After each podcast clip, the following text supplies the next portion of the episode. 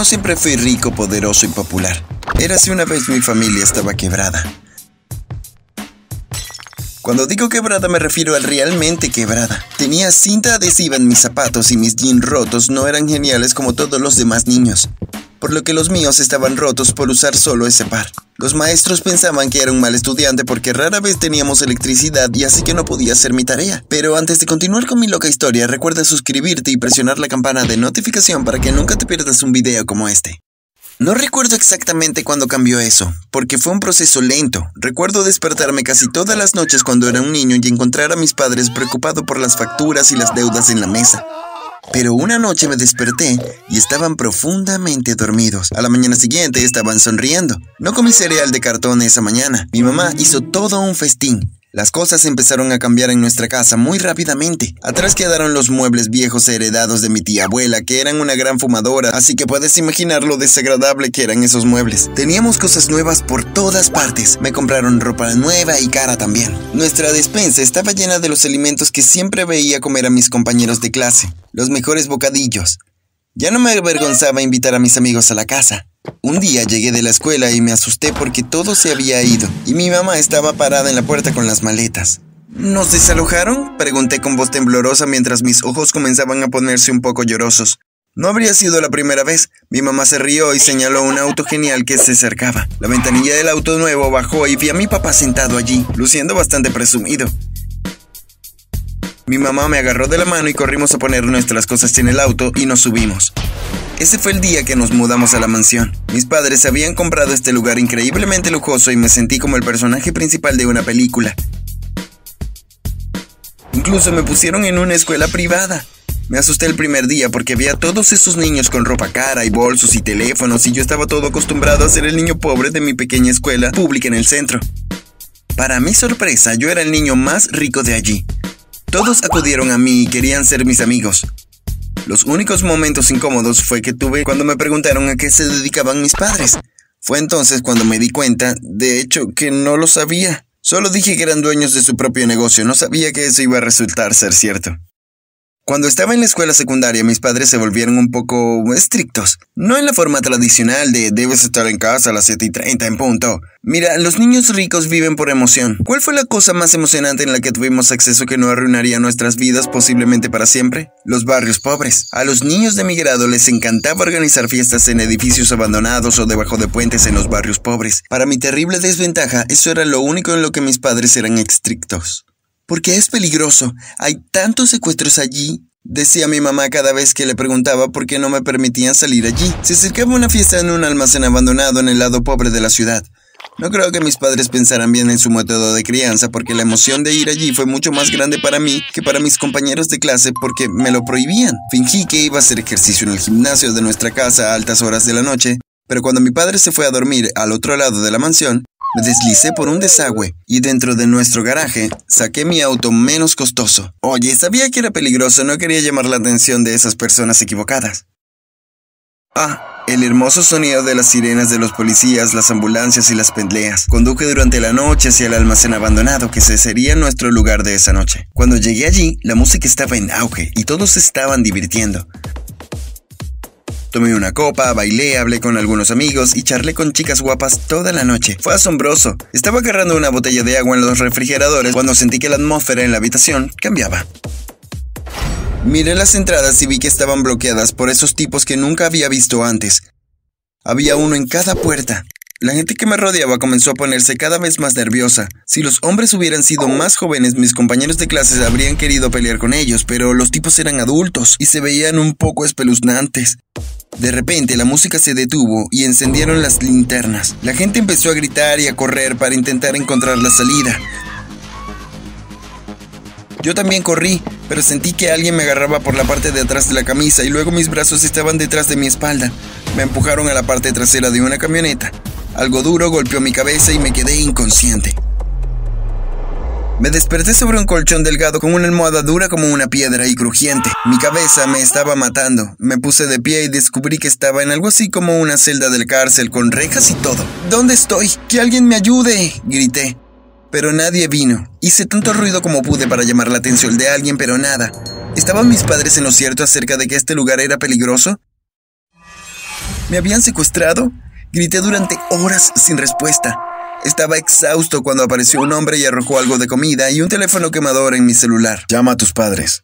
Dijo el hombre gruñón antes de salir mientras me llenaba la boca de comida. Me temblaban las manos mientras marcaba el número de mi madre y podía sentir mi corazón latiendo fuera en mi pecho como un timbre.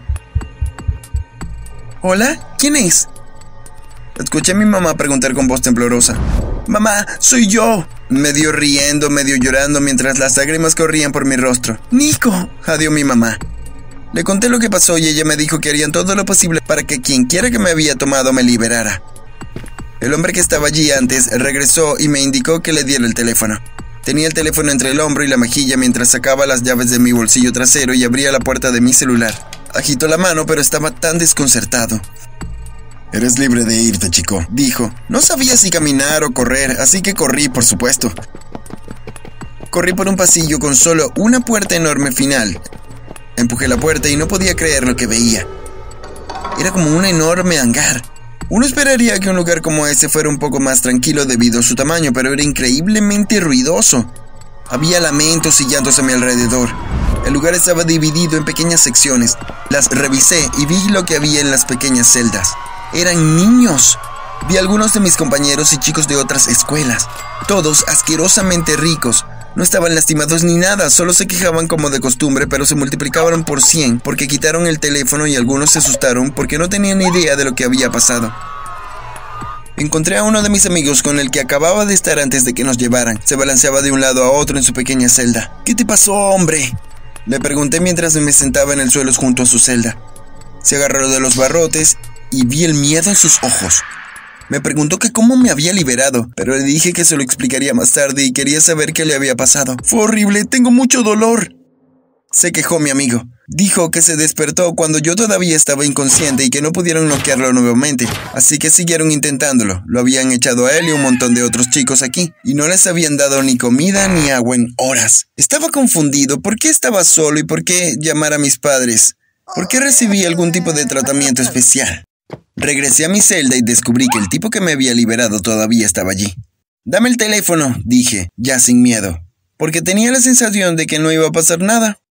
El tipo me lo entregó como si no fuera nada. Marqué el número de mamá y ella contestó con una voz tan asustada y preocupada como la de antes. Mamá, ¿por qué me tratan mejor que los demás? ¿Cuál es la diferencia entre ellos y yo? Le pregunté con severidad. Hubo un silencio y luego un suspiro. Estaremos allí en 15 minutos, dijo antes de colgar el teléfono. Estaba paseando por mi celda, no porque no pudiera ir a ningún lado, sino porque todos los gritos a mi alrededor me molestaban. Mis padres entraron luciendo muy severos. Te tratan mejor porque... comenzó mi mamá, pero luego miró a mi papá como si esperara que él completara la oración. Porque eres nuestro hijo, y nosotros manejamos todo esto aquí, dijo papá. Ser honesto, no me fue fácil procesar todo eso. Me senté en el duro colchón esperando que continuara. Necesitábamos dinero en efectivo y tu madre tuvo un pequeño incidente con la hija de un padre rico. Así que la retuvimos por un tiempo y su padre pagó el rescate. Pensamos que si funcionaba con ellos también podría funcionar con otros, dijo mi mamá. Me quedé impactado. Quiero decir, ¿cómo se suponía que iba a reaccionar al saber la razón por la cual somos tan ricos? ¿Es porque mis padres secuestran adolescentes? Ahora que lo sabes, hemos estado pensando en esto por un tiempo en realidad. Estaba un poco asustado de lo que dirían a continuación. ¿Qué tal si te unes al negocio familiar? Preguntó con una ceja levantada. Mi mamá parecía emocionada con la idea. Lo pensé un poco, no quería secuestrar a otros niños, además me reconocerían en fiestas y esas cosas. Todo el asunto se derrumbaría si la gente supiera que eran mis padres quienes cobraban el rescate de sus hijos y nos quedaríamos pagando demandas, entonces tuve una idea. Tengo una condición, les dije a mis padres. Mis padres parecían ansiosos por saber qué era y sabía que estarían orgullosos de mí cuando lo supieran. Al día siguiente caminaba por una carretera con la ropa rasgada y las manos atadas a la espalda hacia un calor abrasador y la suciedad que me había marcado la cara estaba empezando a molestarme. ¿Cuándo van a aparecer? Me pregunté a mí mismo. Entonces vi las luces rojas y azules parpadeando en la distancia. Un coche de policía venía a recogerme. Me pusieron en el asiento trasero con cuidado y me interrogaron en la estación. Tenía miedo de que me engañaran para que dijera algo que se suponía que no debía, pero ese miedo se desvaneció. Después de unas horas en la sala de interrogatorios con el detective, mis padres me recogieron y actuamos como si no nos hubiésemos visto en días, como si pensaran que estaba muerto. Fue una actuación impresionante, en mi opinión. Tan pronto como llegamos a casa me di una ducha larga y agradable y luego fuimos directamente al estudio de mis padres para planificar el secuestro que tenía en mente. Verán, los adolescentes eran demasiado arriesgados, así me reconocerían y entraríamos en problemas. ¿Con quien nunca me encontraría a menos que saliera de mi camino? Ancianos ricos. También tenía en mente uno en particular, del tipo que acababa de casarse con su nueva esposa y no había tenido la oportunidad de cambiar su testamento porque ahora siente que vivirá para siempre. Todo lo que necesita es un traje y una gorra de conductor. El conductor de nuestro objetivo estaba esperando en el auto, así que todo lo que tuve que hacer fue sacarlo de allí y ocupar su lugar. Uno de los trabajadores de mi padre se lo llevó detrás. El anciano ni siquiera me miró y fue directamente a leer el periódico después de decirme a dónde íbamos y ya podía decir que solo iba a ser pan comido. Fingí que había dado un giro equivocado y le dije al anciano que tendríamos que tomar una ruta diferente. Espera, ¿quién eres tú? ¿Qué le pasó a Javier?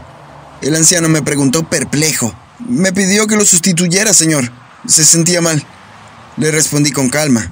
El anciano gruñó y volvió a su periódico. Hemos llegado a nuestro destino, señor.